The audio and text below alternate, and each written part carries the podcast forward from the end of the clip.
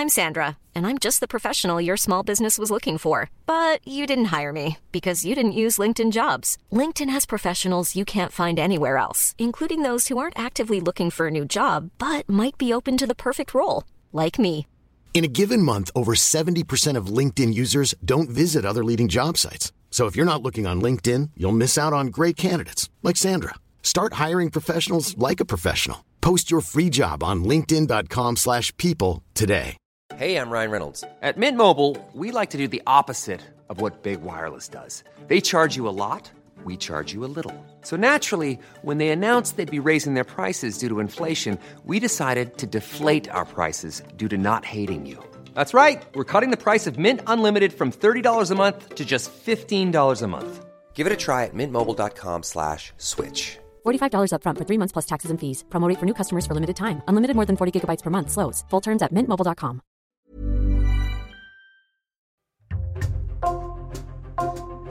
Bonjour, c'est Jules Lavie pour Code Source, le podcast d'actualité du Parisien. Le 7 janvier, Le Parisien a raconté comment France Gall a vu sa carrière relancée dans les années 70 grâce à sa collaboration avec Michel Berger, son mari et compositeur. Un article écrit pour marquer les 5 ans de la mort de la chanteuse, le 7 janvier 2018. Chez Code Source, quelques mois après avoir consacré un podcast à Michel Berger, nous avons eu envie de retracer la vie de France Gall. Récit de deux journalistes du Parisien, Emmanuel Marolles, chef du service culture, et Grégory Plouvier, chef adjoint de ce service.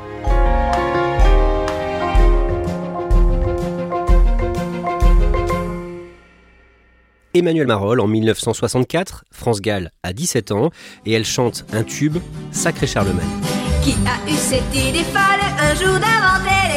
Oui, Sacré Charlemagne, c'est quasiment une chanson pour enfants. Et c'est vrai que c'est une chanson assez euh, légère, assez naïve, avec euh, des paroles euh, plutôt enfantines, si on peut dire. qui a eu cette idée folle un jour d'inventer l'école 4 et 4 font 8, leçon de français. Enfin bon, C'est ce sacré Charlemagne. C'est pas euh, fantastique. Ça a été écrit par son père, euh, Robert Gall, et un musicien qui s'appelle George Lieferman. Et elle-même disait qu'elle était totalement, totalement exaspérée par cette chanson, qu'elle en était malade, qu'elle aimait pas du tout ça, et euh, bah, que pourtant elle avait laissé sortir cette chanson parce qu'à son âge, elle pouvait pas faire grand-chose pour le- l'en empêcher.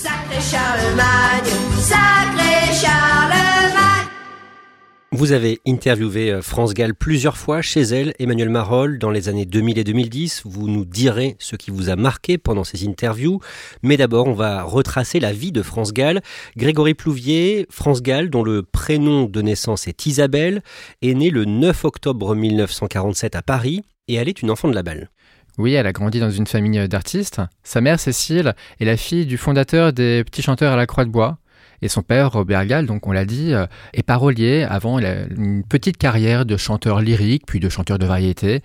Et il écrit des chansons pour euh, Hugo Frey, pour euh, Edith Piaf, et surtout pour Charles Aznavour, pour qui il écrit notamment La Mama, qui est vraiment le tube de la carrière de Robert Gall en tant que parolier. France Gall euh, chante très tôt, euh, au début avec ses deux frères, deux jumeaux, dans un petit groupe, et ensuite, en troisième, elle enregistre son premier 45 tours. Elle doit changer son prénom, elle va s'appeler France, parce que le prénom euh, Isabelle est pris par Isabelle Aubray, qui est l'une des vedettes de sa maison de disques. À 17 ans, elle est déjà une star. Oui, en fait, elle abandonne l'école assez rapidement. Donc, elle enregistre ses premières chansons et elle devient très très vite une vedette, notamment avec Sacré Charlemagne, qui se vend à 2 millions d'exemplaires en France et dans les pays francophones. Donc, euh, bah, elle commence très vite à vivre la, vie d'une vedette. Donc, euh, elle fait des interviews, elle fait des séances photos, euh, elle participe à des émissions au lieu d'aller en classe. Et en fait, elle le vit assez mal, tout ça. Elle n'est pas du tout préparée à cette célébrité nouvelle et brutale pour elle. Et elle dit même que, à travers toute cette promotion, elle avait le sentiment d'être violée parfois par cette notoriété. Et à ce moment-là, son amoureux s'appelle Claude François. Le 20 mars 1965, France Gall représente le Luxembourg au concours de l'Eurovision avec la chanson Poupée de cire, poupée de son.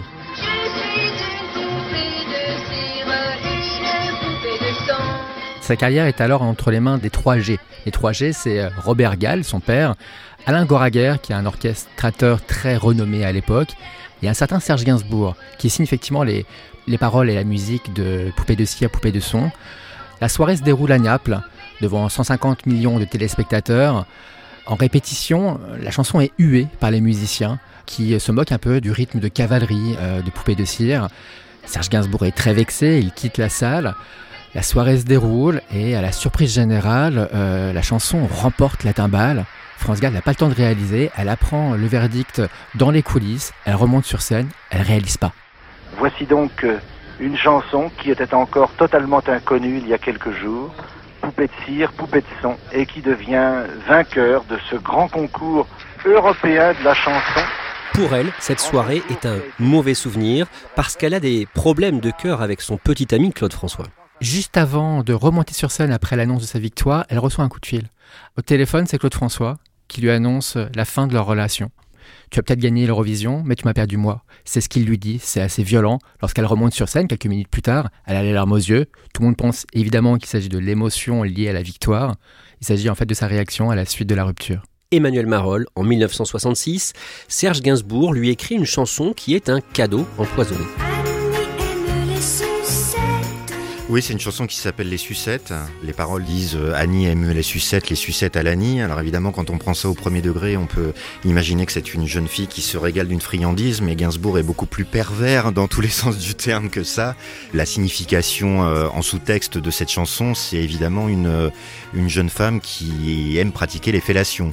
À l'époque, France Gall ne saisit pas le double sens de la chanson et elle est totalement meurtrie quand elle réalise la signification exacte de cette chanson. Elle a même dit qu'elle s'était sentie euh, humiliée et que ça avait vraiment changé son rapport au garçon après. Quand elle a 25 ans, en 1972, elle est jugée ringarde. Oui, il y a eu toute cette époque avec Gainsbourg qui, euh, à travers elle et à travers son côté euh, Lolita qui pouvait aimer, s'exprimait en tant que compositeur, en tant que parolier.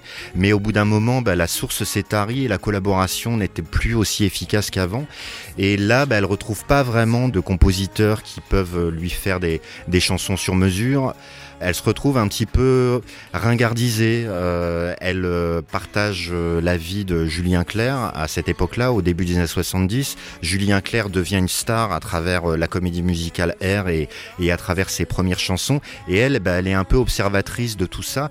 Elle en arrive même à un point où elle, elle fait un, un roman photo dans la presse avec son frère. Donc c'est des sorte de mise en scène photographique qui raconte des histoires et elle dit vraiment c'était le bout du rouleau pour moi, il manquait plus que le film porno. Grégory Plouvier, en 1973, France Gall entend pour la première fois à la radio un jeune chanteur, Michel Berger. Attends-moi.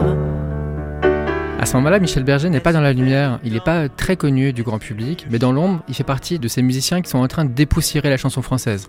Il a euh, lancé la carrière de Véronique Sanson, euh, dont il a dirigé euh, le premier album Amoureuse, avec des tubes comme Baya ou Besoin de personne. Il a aussi relancé la carrière de Françoise Hardy, avec l'une des plus belles chansons peut-être de la variété française, Message personnel. Il est à peu près à ce stade de sa carrière lorsque, dans sa voiture, France Gall entend Attends-moi qui est l'un des extraits du premier album de Michel Berger, qu'on surnommera euh, Cœur brisé euh, en raison de la pochette, qui représente euh, un cœur brisé comme un amant éconduit. Et le cœur de France Gall, lui, est fait un bon. Si une personne doit relancer et peut relancer sa carrière, ce sera lui, lui sinon personne. Ce sera peut-être l'amour à Bali, comme on en rêvait. France Gall veut à tout prix travailler avec Michel Berger et elle le rencontre un jour, la même année en 1973, dans les studios de la radio Europe 1. Oui, ils sont là tous les deux pour euh, enregistrer une émission qui s'appelle 567 euh, de Jacques Ourevitch. Elle lui pose la question de manière assez abrupte.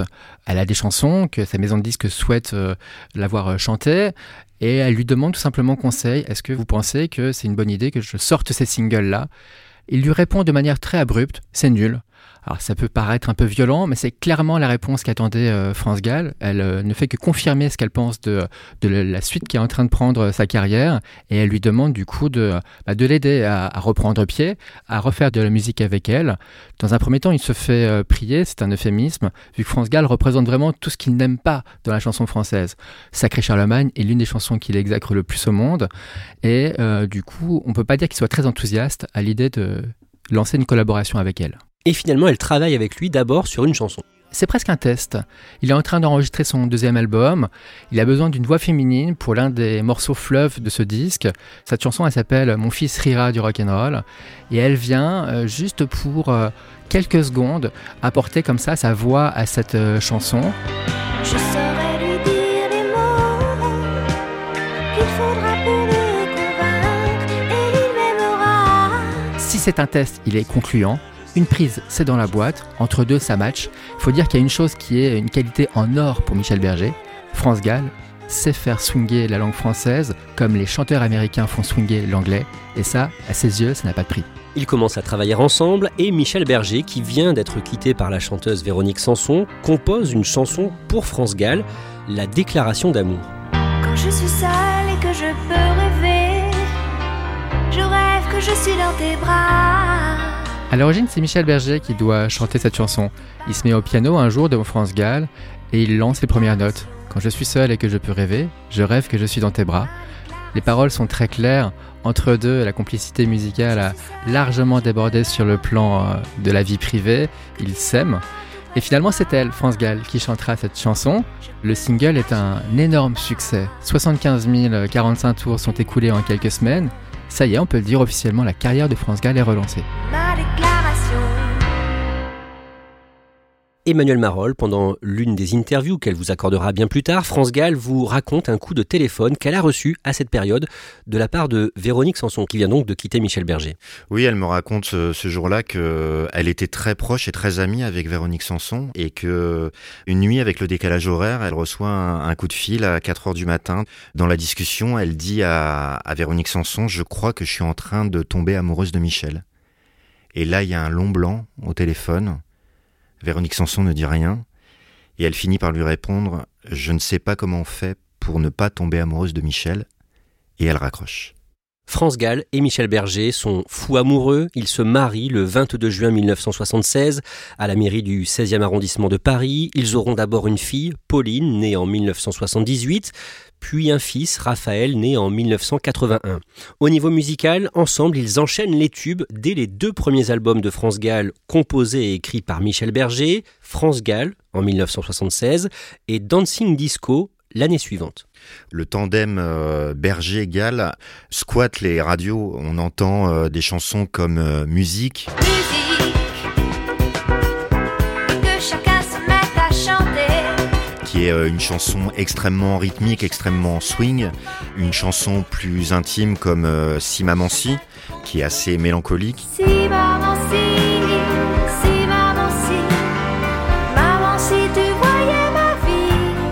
Une chanson aussi euh, assez euh, festive et assez dansante comme euh, Samba Mambo. Samba, samba. Il y a quelque chose comme ça de très très positive avec une énergie qui fête le bonheur d'être ensemble et le bonheur de faire de la musique ensemble.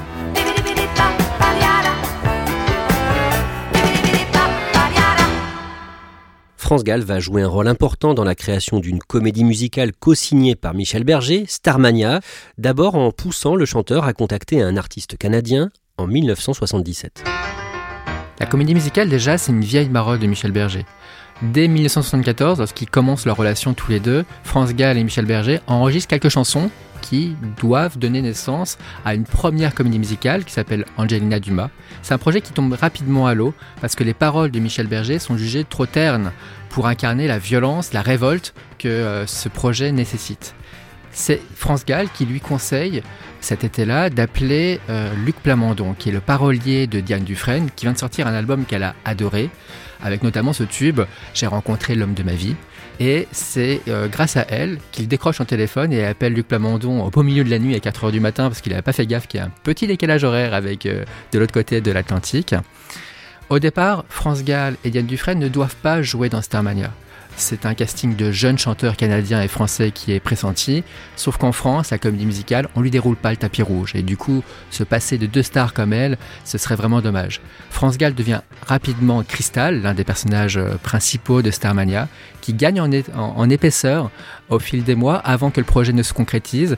On lui rajoute des chansons, même dans la dernière ligne droite, avant que le spectacle soit créé, notamment Besoin d'amour, qui a été euh, écrite pour elle sur mesure.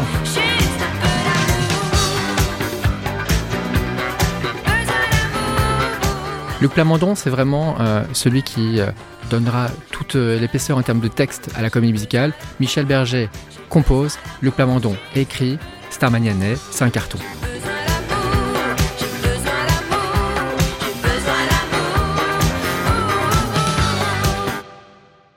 France Gall et Michel Berger s'engagent dans des causes humanitaires en Afrique, notamment avec leur ami Daniel Balavoine, mais le chanteur meurt dans un accident pendant le Paris-Dakar le 14 janvier 1986. L'année suivante, en 1987, France Gall publie l'album Babacar, Emmanuel Marolles, d'abord, quelle est l'histoire de la chanson qui donne son nom à l'album Babacar?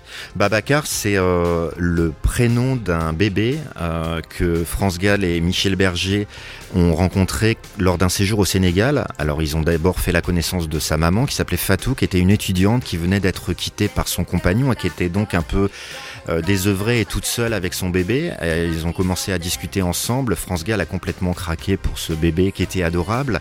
Et euh, après, il y a deux versions de, l'histoire. Euh, L'une dit que Fatou, euh, un peu dans la misère, avait proposé à France Gall de prendre euh, son bébé, de le ramener en France pour lui offrir un avenir meilleur. Et quelques années plus tard, euh, elle a confié que non, en fait, c'était plutôt sur le ton de la plaisanterie et qu'il a évidemment jamais été question de confier euh, son bébé à, à France Gall et Michel Berger. En revanche, ce qui est vrai, c'est que le couple Berger-Gall a financé des études pour Fatou pour qu'elle devienne couturière et qu'elle en fasse véritablement son métier au Sénégal. Et cette chanson, bah, elle est restée euh, mythique, ça a été un triomphe à l'époque, notamment à travers ce gimmick de refrain Babacar, où es-tu, où es-tu, qui était un peu la question sur l'avenir de ce bébé qu'ils avaient croisé au Sénégal. Babacar est un album à la tonalité plus grave que les autres, Emmanuel Marolles, et ce n'est pas uniquement en raison de la mort de Daniel Balavoine. France Gall refuse à ce moment-là de parler de ce que vit sa famille. Oui, c'est très très compliqué parce que à la fois c'est un triomphe commercial, c'est un triomphe artistique parce que c'est un excellent album et euh, elle confirmait en interview que c'était un disque plus sombre qu'avant parce que le contexte personnel était très très compliqué. En fait, euh, la fille de Michel Berger et France Gall, euh, Pauline, a été euh, diagnostiquée euh, malade de la mucoviscidose et donc à partir de ce moment-là, il a fallu gérer cette maladie pour eux, évidemment sans en parler publiquement. Donc euh, il y avait cette euh, tristesse, cette euh, mélancolie. Elle me disait dans une interview, on sent qu'on était moins gai sur les photos à l'époque quand il faisait la promotion de l'album. Elle disait que c'était épouvantable de parler du disque sans pouvoir raconter les vraies raisons de ce côté sombre, qu'il y avait un décalage entre l'artiste comblé qu'elle était et la maman qui était déchirée, à tel point que elle a fini même par euh, mettre entre parenthèses sa carrière pour s'occuper de sa fille qui à l'époque avait euh, 9 ans en se disant j'approchais de la quarantaine et en plus il y avait cette fin inéluctable et tragique parce qu'ils savaient très bien qu'à terme, à plus ou moins long terme, leur fille était condamnée. Grégory Plouvier, en 1992, alors qu'elle et Michel Berger viennent de sortir un album de chansons en duo au mois de juin, double jeu, le dimanche 2 août, dans leur maison de vacances, près de Ramatuel, dans le Var, Michel Berger meurt subitement. Avant une grosse tournée, euh, la première qu'ils vont partager ensemble, qui est prévue à la rentrée, ils se reposent effectivement euh, dans cette maison de vacances. C'est un dimanche euh, comme les autres pour eux, une balade à vélo, un déjeuner entre amis. L'après-midi s'étire. En fin de journée, on va faire un tennis. Michel Berger se sent pas bien, il sort du cours, il rentre euh, à la maison, s'allonger un petit peu, et là il fait un infarctus. Il décède à 44 ans. Le rêve est passé pour Michel Berger, le chanteur-compositeur, l'un des plus doués de sa génération, est mort la nuit dernière à Saint-Tropez, victime d'une crise cardiaque. Peu de temps après la mort de Michel Berger, le 22 avril 1993, France Gall est opérée en urgence d'un cancer du sein et elle choisit à ce moment-là de parler de sa maladie. Quelques années plus tard, en 1997, sa fille Pauline meurt à l'âge de 19 ans. Grégory Plouvier, dans les années qui suivent, France Gall part vivre au Sénégal. Oui, autant après la mort de Michel Berger, elle a eu, elle a ressenti le besoin de, de chanter, de monter sur scène, de continuer à faire vivre le répertoire de son mari. Autant après la mort de sa fille, elle a besoin de se réfugier dans le silence, de vivre sa peine face aux éléments, la mer, le vent, ce pays qu'elle adore et qu'elle a découvert il y a plusieurs années déjà. Ce besoin de ne plus chanter, elle s'y astreindra euh, Jusqu'à assez tard, il n'y a que Johnny Hallyday, son ami, qui la fera remonter euh, une seule fois sur scène pour un concert à l'Olympia en 2000. Emmanuel Marolles, vous l'avez dit, France Gall était amie avec euh, Véronique Sanson et des années après la mort de Michel Berger, Véronique Sanson lui fait une proposition. Oui, ils se recroisent dans une discothèque et euh, Véronique Sanson lui, lui tombe dans les bras et euh, lui dit J'ai une idée extraordinaire pour toi, je vais t'écrire ton prochain album. Et France Gall la calme direct et lui répond C'est pas du tout une bonne idée, de toute façon, je ne peux pas chanter quelqu'un d'autre que Michel. Et elle a toujours respecté ça. C'est-à-dire qu'il y a d'autres artistes qui ont pu éventuellement essayer de travailler pour elle ou de lui proposer des chansons, notamment Pascal Obispo qui vient de faire un, album qui s'appelle France, où il raconte qu'il a proposé un certain nombre de chansons à, à France Gall euh, à la fin des années 90 et que justement euh, France Gall a entendu les chansons chez elle sur le piano de Michel Berger et que sa réaction, ça a été de dire c'est Michel, mais c'est pas Michel. Ce qui était une façon de dire tu me proposes des chansons à la manière de Michel Berger, mais de toute façon, ce ne sont pas des chansons de Michel Berger et je ne chanterai pas autre chose que Michel Berger. France Gall partage désormais sa vie avec un musicien et arrangeur américain, Brooke David. À partir de 2012, elle travaille pendant des années à la création d'une comédie musicale dédiée à Michel Berger, Résiste qui est présenté au public pour la première fois en novembre 2015 au Palais des Sports de Paris et vous êtes sur place. Elle passe ses nuits sans dormir. Le spectacle est extrêmement moderne dans sa mise en scène, dans sa chorégraphie, et évidemment, il peut s'appuyer sur des chansons qui sont euh, inoubliables, légendaires, mythiques depuis près de 40 ans. Moi j'ai à la première, tout de suite ça a bluffé tout le monde, ce qui fait que les critiques ont été dithyrambiques, et à partir de là le spectacle était lancé et ça a été un triomphe à Paris, en province, à tel point qu'avant la disparition de France Gall, il avait été évoqué la possibilité de faire un Résiste 2 avec de nouvelles chansons qui n'avaient pas été utilisées dans le premier spectacle. Emmanuel, vous la voyez chez elle à ce moment-là dans son appartement parisien. D'abord, à quoi ça ressemble? Il y a le piano de Michel Berger qu'elle a, le piano blanc. C'est une grande pièce, il y a un grand séjour. Et euh, il y a des grandes photos au mur. Je me rappelle notamment d'une photo de Marilyn Monroe. Et puis on s'installe euh, dans ce salon à côté du piano de Michel Berger. On fumait beaucoup, enfin moi je fumais à l'époque et France Gall fumait beaucoup et qu'on enchaînait euh, l'un et l'autre club sur club parce que c'était des discussions qui étaient très très longues. C'était assez impressionnant la première fois de se retrouver là parce que on évoquait forcément des souvenirs, toute l'histoire commune de cette collaboration et de cet amour et on était vraiment au cœur de l'endroit où tout ça était né à la fois personnellement et musicalement. Et à un moment, pendant l'interview, vous lui faites remarquer que quand elle parle de Michel Berger, elle n'a pas l'air triste. Elle me dit euh, ça aide le temps qui passe, c'est-à-dire que ben voilà, elle a, elle a traversé des choses absolument terribles dont on a parlé, et la musique reste.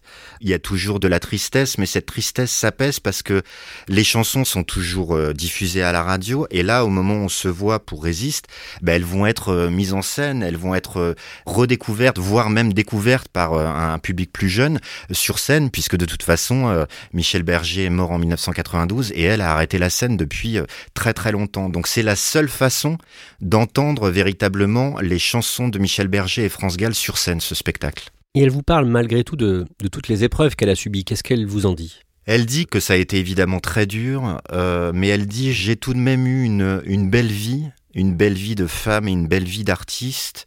Mais elle le nuance en disant euh, mais si on me proposait de revivre la même vie, je dirais non. La prochaine fois, je demanderais à avoir une vie plus douce. Le samedi 9 décembre 2017, France Gall n'est pas présente aux obsèques de Johnny dans l'église de la Madeleine à Paris, et ça inquiète celles et ceux qui savent qu'elle souffre d'une récidive de son cancer. Quelques semaines plus tard, le dimanche 7 janvier 2018, la mort de France Gall est annoncée. Elle avait 70 ans. Et elle a eu la disparition de France Gall. La chanteuse s'est éteinte ce matin des suites d'un cancer. Vous, Emmanuel Marolles, vous rentrez en urgence à la rédaction du Parisien pour écrire sa nécrologie et vous pensez à la chanson Évidemment, chanson écrite par Michel Berger après la mort de Daniel Balavoine. Dans la chanson, on dit il y a comme un goût amer en nous, et c'était vraiment ça, à ce moment-là, qu'on pouvait ressentir, que moi je ressentais. Y a comme un goût amer en nous. C'est en gros, on a partagé des choses ensemble, et puis évidemment, quelqu'un est parti. Les bons moments restent, les souvenirs restent, mais pas complètement. On peut plus les vivre comme on les vivait avant, quoi. Elle, dit dans la chanson, on danse encore sur les accords qu'on aimait tant. trois petits points, mais pas comme avant. Donc c'est vraiment ça.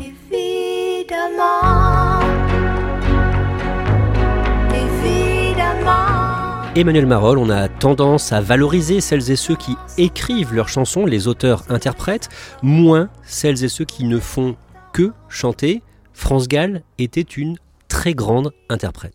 Oui, c'était une grande interprète parce que déjà, elle avait quelque chose de très très fort, c'est qu'en une demi-seconde, dès qu'une chanson commençait, on la reconnaissait. Donc ça, c'est déjà, ça veut dire que c'était une voix, une voix très singulière et en même temps très familière. Et après, elle rencontre le parolier, le compositeur qui va devenir son alter ego, son pygmalion, à la fois dans, dans la musique et dans la vie. Michel Berger, il écrivait vraiment pour France Gall et il écrivait quelque part non seulement pour elle, mais pour eux. Il pouvait parfois se raconter à travers les chansons de France Gall et donc il y avait une symbiose parfaite entre les deux, ce qui fait que à l'arrivée, il y avait plus qu'à interpréter les chansons. Grégory Plouvier, cette année, le 7 janvier, vous avez publié un article dans Le Parisien sur France Gall pour marquer les 5 ans de sa mort et vous avez conclu cet article par une scène que vous avez vue pendant une représentation de la nouvelle version de la comédie musicale Starmania à la scène musicale à Boulogne-Billancourt près de Paris le samedi 5 novembre. Je suis assis juste devant euh, Raphaël Amburger, donc le fils de France et de Michel Berger. Le spectacle commence. L'ombre de Michel Berger euh, plane au-dessus du spectacle avec euh, notamment une figure de pianiste qui est clairement un clin d'œil à, à son créateur. Et soudain, un écran s'allume sur scène et on voit le personnage de Cristal, c'est France Gall. Et là, elle chante. De New York à Tokyo, tout est partout pareil. De New York à Tokyo, tout est partout pareil. C'est la chanson Monopolis. La voix de France Gall qui emplit la salle, l'émotion qui est partout. Tout le monde a la queue. Les néons de la nuit remplacent le soleil. Un ange passe, on est littéralement euh, ému par ce moment et ce retour de Starmania euh, marque aussi euh, la persistance de l'héritage de, de France Gall et de Michel Berger, le fait que 40 ans après, ces chansons n'ont pas vieilli, elles nous accompagnent, elles font partie de nous. La vie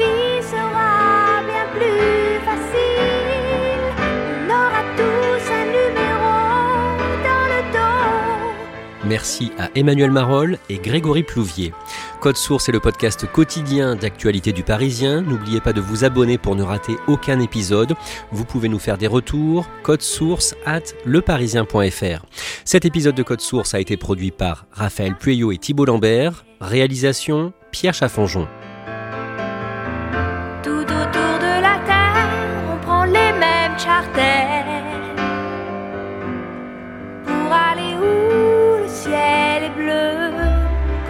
Saura plus où trouver le soleil.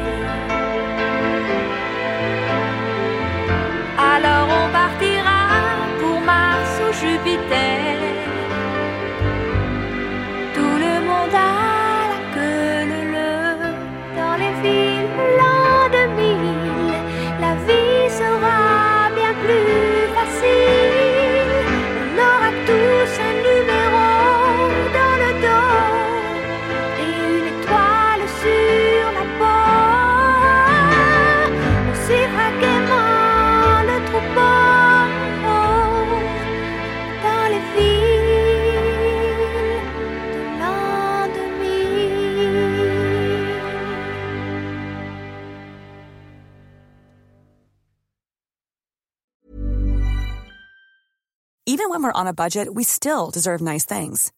Quince is a place to scoop up stunning high-end goods for 50 to 80% less than similar brands. They have buttery soft cashmere sweaters starting at $50, luxurious Italian leather bags, and so much more. Plus, Quince only works with factories that use safe, ethical, and responsible manufacturing.